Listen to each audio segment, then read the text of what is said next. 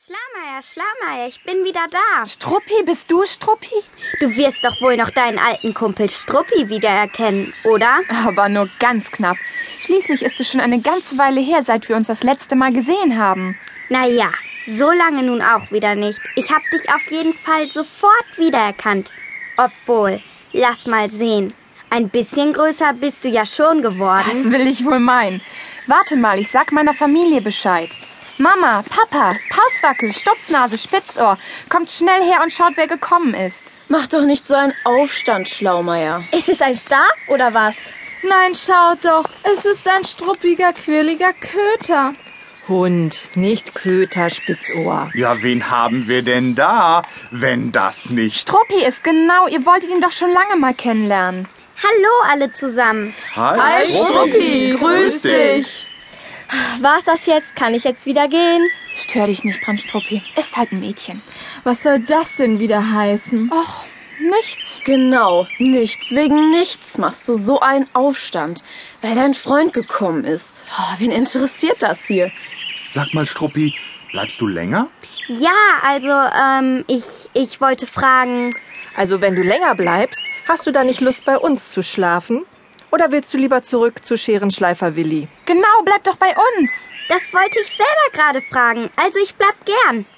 Das ist eine Wiedersehensfreude im Fuchsbau. Struppi, der Hund von Scherenschleifer Willi, ist ganz überraschend vorbeigekommen. Schlaumeier und Struppi haben sich vor einiger Zeit kennengelernt, aber auch schon ganz schön lange nicht mehr gesehen. Da kommt es den beiden genau recht, dass Struppi jetzt bei Schlaumeier im Fuchsbau übernachten darf.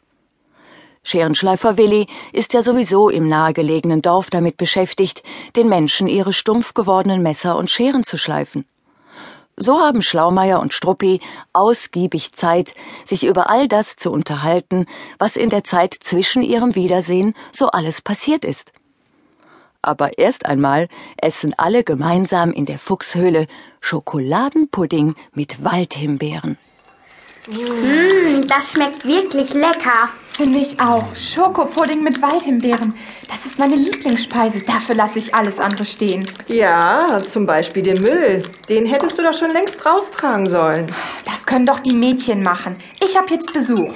Sag mal, was haben sie dir denn in den Pudding getan? Bloß weil dein Freund Struppi hier ist, musst du dich noch lange nicht so aufspielen. Hey, hey, hey, hey, hey, was ist denn los? Ich meine, wer bringt denn den Müll Woche für Woche raus?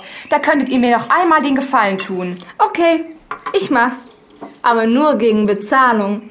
Ich kriege fünf Päckchen Bucheckern von dir. Fünf? Das ist Wucher.